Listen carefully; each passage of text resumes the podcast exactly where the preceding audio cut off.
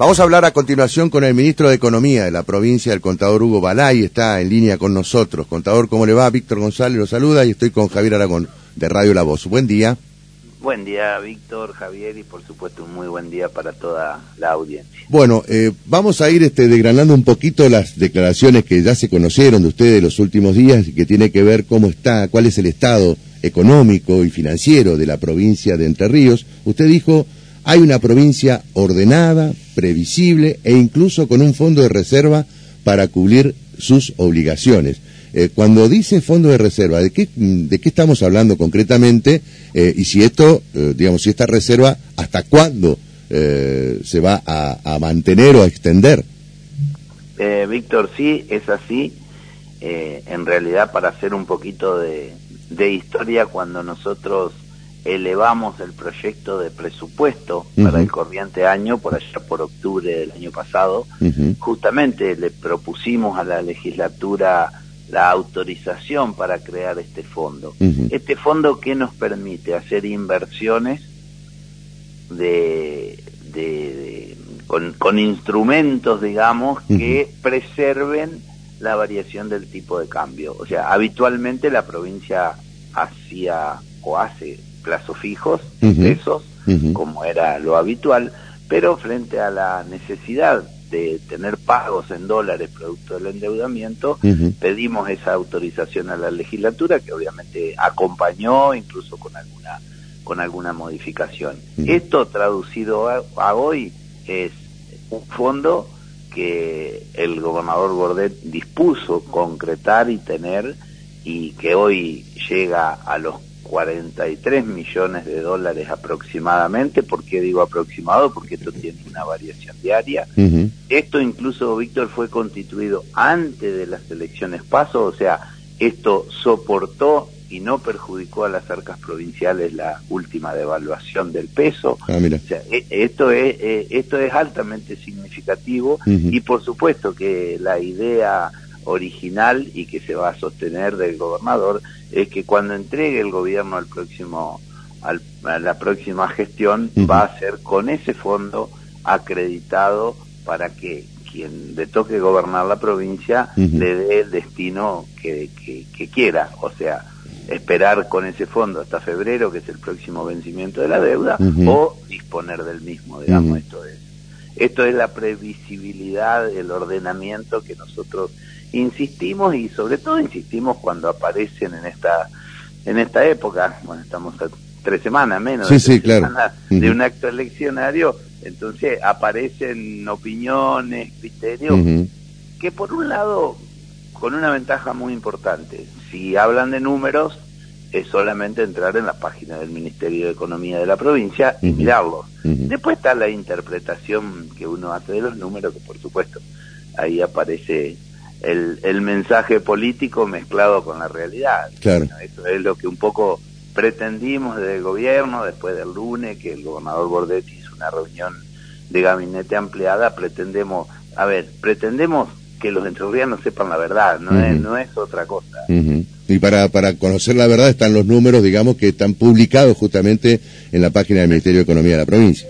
Exactamente. esto, esto, cuando nosotros en los últimos tres años eh, fuimos por instituciones privadas, ¿eh? no, por nosotros, eh, puntuados como la mejor provincia en transparencia, la mejor provincia en información, por la calidad de la información y por el tiempo en el que se pone a disposición la información. Y bueno, no es casualidad, es lo que hoy los entrerrianos tienen a disposición. Del presupuesto del año pasado que está en ejercicio en este momento, ¿no? ¿Cuánto se ejecutó eh, y cuánto falta ejecutarse, o si justamente por, por, por influencia de la inflación ya se ha ejecutado todo.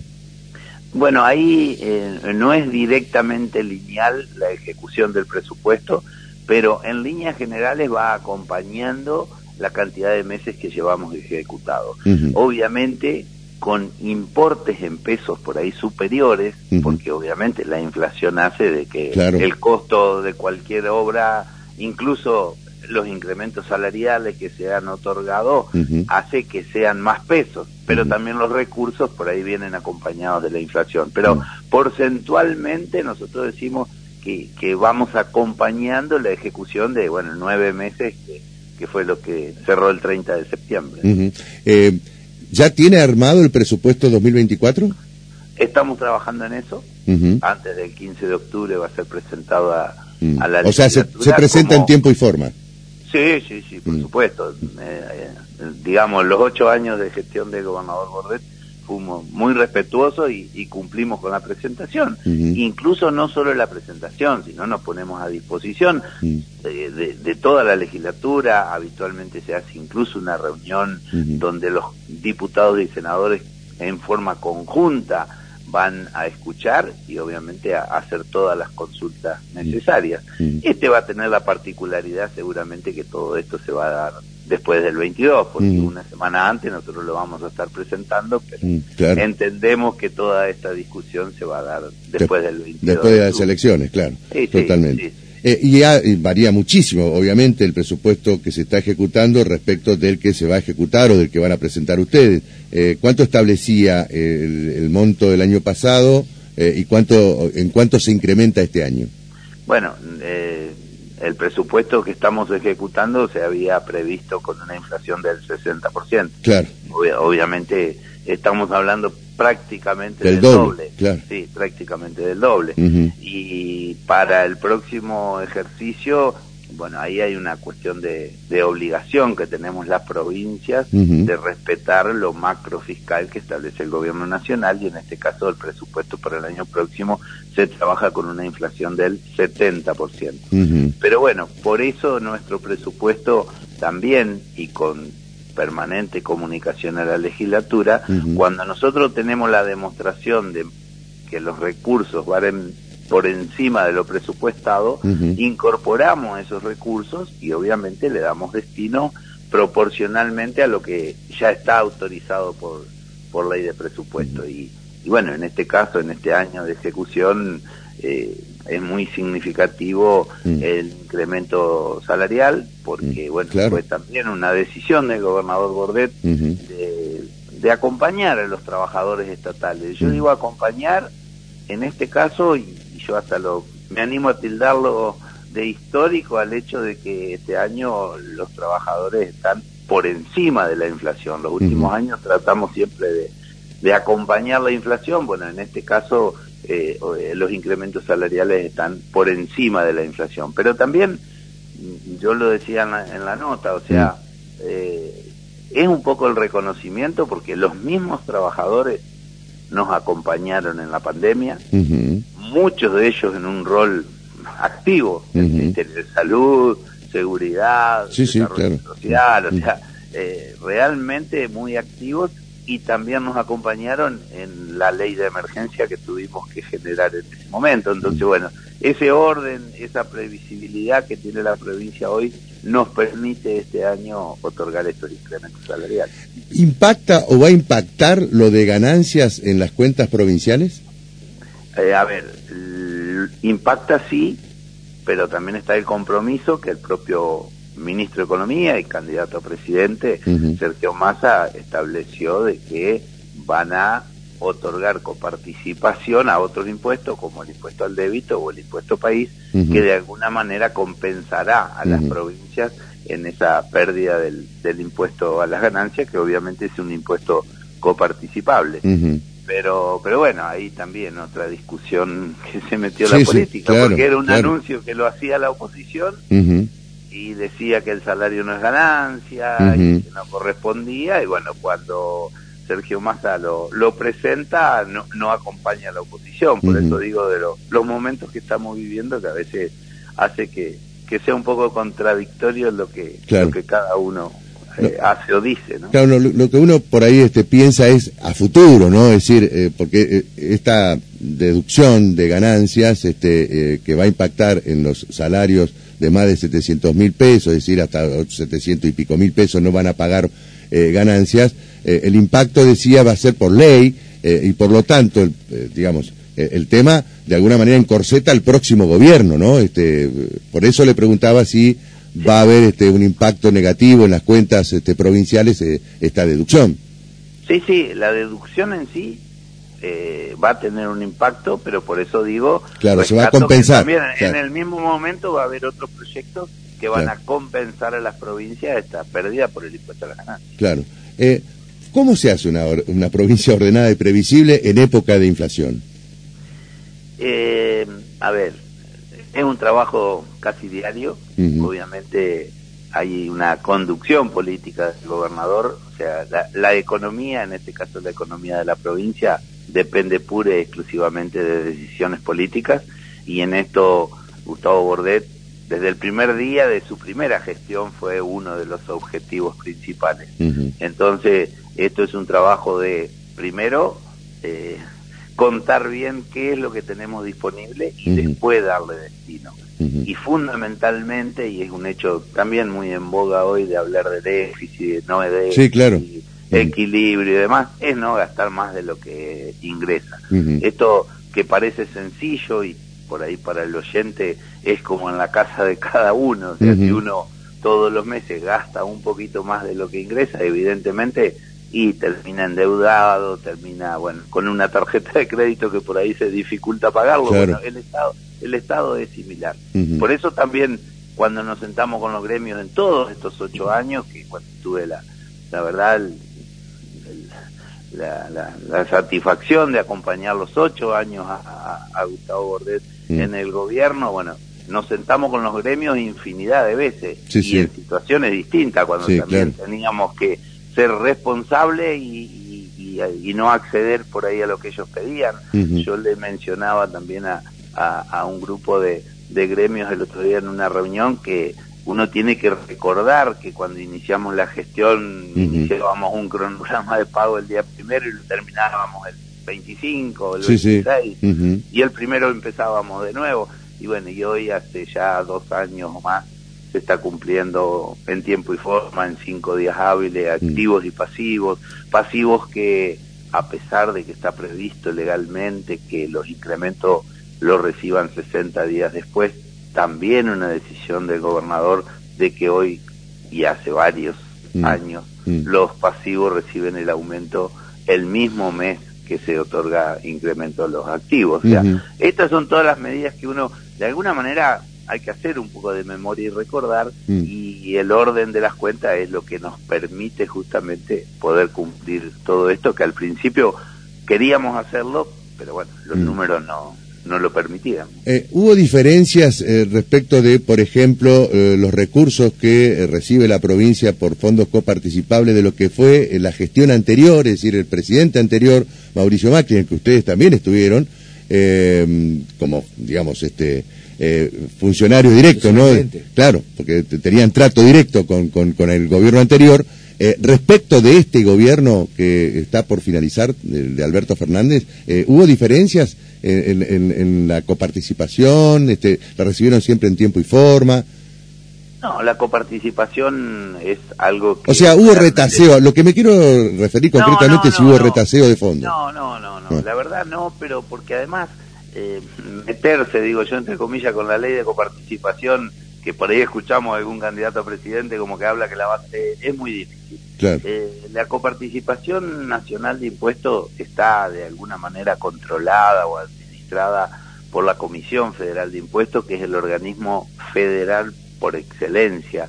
¿Por qué? Porque está el gobierno nacional con un voto, está la ciudad autónoma de Buenos Aires con un voto y estamos cada una de las provincias con un voto, o sea, es realmente federal. Y cualquier modificación que se pretende, se pretenda, debe pasar por ahí. Y bueno, y, recordando el gobierno de Macri, que era gobierno nacional, en la sumatoria de, esa, de esas reuniones periódicas que se hacen mensuales, eh, la mayoría de los representantes de los gobiernos provinciales, en este caso, que somos los ministros de Economía, eh, éramos justicialistas. Entonces, eh, es muy difícil, pero en realidad, bueno, hubo hechos, sí, fueron conocidos como este, favorecer a la ciudad autónoma de Buenos Aires que hizo Mauricio Macri, que evidentemente sí eh, se metía con una masa de coparticipación que se, se reducía para beneficiar a la ciudad autónoma de Buenos Aires. Bueno, esto fue conocido y debatido y judicializado también. Eh, ¿El tema del IVA tampoco afecta a las provincias o sí? No, el IVA no, porque en realidad esa devolución de IVA, que ya estaba previsto en los jubilados y que ahora se amplía, claro. Eh, la hace eh, con fondos del Tesoro Nacional. O sea, el IVA... No lo hace como lo hizo el anterior gobierno, que también quitó esto, este, pero, a, costa de los, fondos de, las provincias. Exactamente. Que obligó incluso a una presentación judicial, ¿no? Exactamente. Esa es la gran diferencia. O sea, para ser práctico, el jubilado que hoy va a comprar alimento, paga el IVA. Por lo tanto, ese IVA se recauda y ese IVA se coparticipa. El gobierno nacional después, con sus propios recursos, hace la devolución o la acreditación del subsidio en, en la cuenta del jubilado. Eh, vuelvo al presupuesto 2024. Eh, ¿Cómo está la planta de personal en relación al presupuesto 2023? Es muy buena la pregunta porque realmente es otro de los hechos puntuales cuando asumimos el gobierno, el crecimiento de la planta de personal promedio era un 5% interanual. El gobernador Bordet la va a entregar con cero de crecimiento y creemos nosotros que con algún menos 1%, pero ¿qué quiero decir esto? no, no tuvo crecimiento la planta de personal en estos últimos años y fundamentalmente sin despedir a nadie, porque acá no quedó ningún trabajador, en Entre Ríos tenemos, lo que tenemos alguna cana, sabemos todos los vaivenes que han pasado con algunos que también hoy, bueno, hablan demasiado livianamente para mí porque también tuvieron la responsabilidad de gobernar y bueno, el gobernador Bordet va a entregar la provincia sin incrementar la planta, pero sin despedir a nadie.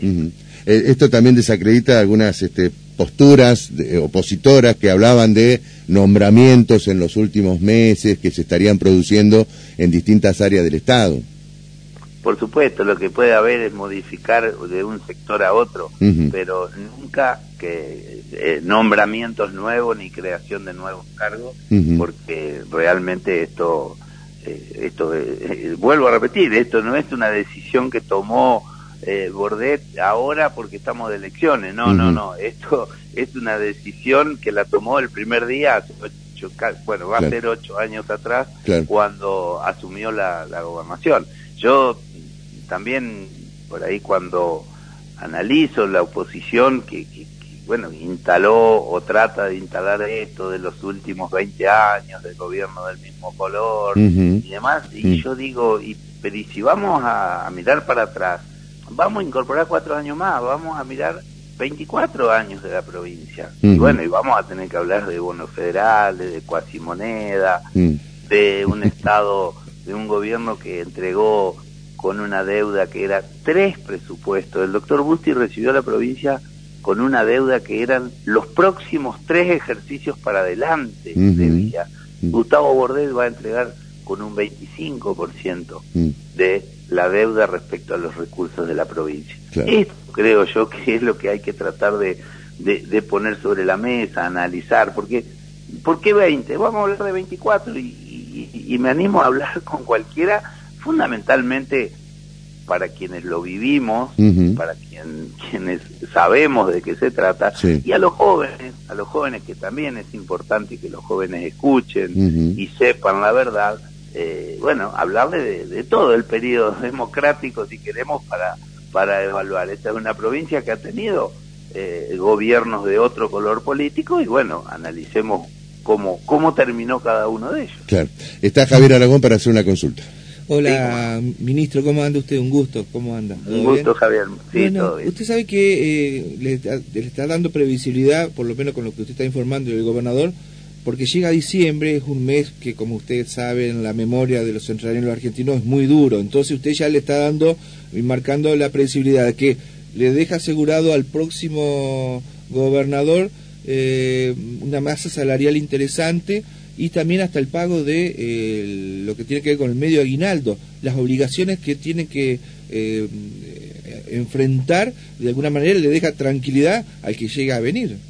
Por supuesto, por supuesto, esto es una decisión y es la realidad, esto va a ser así, el 11 de diciembre. Bueno, entendemos nosotros que, que va a ser Adán Val quien asuma la gobernación de la provincia y la va a asumir con la tranquilidad de que va a tener disponibilidad para hacer el pago del, del aguinaldo, todas las obligaciones para terminar el mes de diciembre y también este, este fondo que hablábamos al principio. Claro, ¿no? Y fíjese también lo que ha logrado usted, que lo, lo, se quejan más tal vez hacia adentro del gobierno que hacia afuera. Lo han destacado porque usted siempre fue un ministro de puertas abiertas, sectores de la oposición, los intendentes del radicalismo u otros signos políticos, que por lo menos han valorado eso, de que hay posibilidad de diálogo y que no hubo discriminación hacia em, sectores de, de, otra ideología política.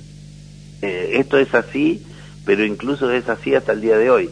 En el transcurso de esta semana estamos de alguna manera auxiliando vía adelanto de alguna de alguna parte de la coparticipación, la garantía que corresponde a los municipios, bueno, aquellos municipios que tienen alguna dificultad financiera, lo hicimos permanentemente y lo estamos haciendo ahora, en octubre, que parecería que podríamos especular, porque bueno, vamos a darle a los del mismo signo político y a los otros vamos a complicar. No, no, no. E, efectivamente, esta semana estamos adelantando a aquellos municipios que tienen necesidades financieras sin mirar el color político. Esto el gobernador Bordet eh, lo dice, pero además lo hace. Mm. No lo discriminó en la obra pública, muchísimos convenios de obra pública de asfalto en municipios solventados, en algunos casos 100% por el gobierno provincial, en algunos con un acuerdo de 80% de fondos provinciales y 20 municipales. O sea, en esto eh, vamos a continuar, no podemos cambiar eh, un mes o cambiar dos meses porque hay una elección. No, no, no. Fue una política de gobierno que, que se sostuvo y hasta el 10 de diciembre la vamos a seguir sosteniendo. Recién le, hago la última de mi parte, contador. Recién dejó entrever usted esa línea de trabajo para equilibrar las cuentas y mantener la previsibilidad. Pero ¿cómo hizo este, estos últimos dos años? Con pandemia y con una sequía tremenda que eh, no ingresaron a la provincia cerca de 600 millones de dólares. ¿Cómo pudo cumplir su objetivo de pagar los sueldos, de no bajar casi la obra pública? ¿Dónde estuvo un poco la clave para mantener este equilibrio? Eh, la clave fue siempre analizar en función de los recursos que se tenían. Por eso yo mencionaba hoy que cuando en ese momento nos sentábamos con los gremios eh, era difícil porque por ahí no podíamos eh, otorgar los incrementos que demandaban y que por ahí nosotros reconocíamos como necesario y muchos meses no pudimos. Tuvimos que enfrentar y lo enfrentamos con una ley de emergencia que la verdad la legislatura en parte nos acompañó, hasta fue judicializada y también mm. tuvimos la razón en el ámbito judicial de que la emergencia existía y ameritaba esta ley y también, además de esto que mencionás, otro hecho importante, también estuvimos acompañando a distintos sectores afectados por la pandemia. Yo me acuerdo del subsidio a los pequeños, o sea, recuerdo los gimnasios, todas esas actividades Que, pequeñas que se desarrollaban muchas veces en forma personal, ni siquiera con personal en relación de dependencia, estuvo el Estado entrerriano presente acompañándolo, no dándole la solución, porque yo siempre dije no era la solución, la solución era que pudieran trabajar y no lo podían hacer, pero estuvo el Estado. En el sector gastronómico, uno de los más, turismo, de los más perjudicados de la pandemia, una provincia que, que realmente tiene un desarrollo turístico extraordinario y demás, y bueno, de, pronto ese turismo se cortó. Estuvo el Estado entrerriano presente subsidiando al, sector gastronómico fundamentalmente con aporte a aquellos trabajadores que, quedaban sin, sin la posibilidad de continuidad laboral. Por eso eh, es un trabajo interesante, eh, es un trabajo que yo creo que le da la tranquilidad a, a nuestro gobernador que que no se equivocó en esta decisión de que era muy importante y altamente significativo el ordenamiento fiscal de la provincia de Entre Ríos y, lo logró. Le hago la última pregunta también, este, y abusando de su amabilidad por atendernos tantos minutos en la mañana de hoy. Eh, el, el 11 de diciembre lo veremos ejerciendo ¿eh? ¿Qué va a ser de su vida? ¿Ejecutando o acompañando? qué buena pregunta. Yo creo que el 11 de diciembre voy a estar acompañando al gobernador Beto Val en el lugar que él considere que lo podemos estar acompañando. ¿Tuvo conversaciones? con Beto conversamos permanentemente, en su rol de intendente de Paraná, en su rol de, compañero, en su rol de, de, administrador, también un muy buen administrador y creo que los ciudadanos de Paraná lo, ven a diario, que mm. transformó la ciudad, pero no, no, no, es, no es momento de, de hablar de lugares o cargos, sí, vamos a estar acompañándolo desde el lugar que, que él considere, porque estamos convencidos que lo mejor que le puede pasar a la provincia de Entre Ríos es que Beto sea el continuador de esta gestión que también lo dice Bordet y, hago eco de sus palabras. Hay muchísimo por hacer, seguramente mucho por corregir porque podemos haber cometido errores y entendemos que una persona de acá, una persona, bueno, en este caso de la capital de la mm. provincia de Entre Ríos, que vivió distintas etapas, hoy intendente, fue vicegobernador, fue ministro de gobierno, eh, conoce la, la, casa de gobierno, como yo digo, la, conoce la casa de gobierno, los rincones de la mm. casa de gobierno. Mm. Esto es lo que nosotros entendemos que es lo mejor que le puede pasar a, a los entrerrianos, que Beto pueda darle continuidad a esta gestión. Contador Hugo Balay, muchísimas gracias por hablar con nosotros. ¿eh? No, por favor, un placer como siempre. Muy buen día. Buen día. El, el contador Hugo Balay es el ministro de Economía de la provincia de Entre Ríos.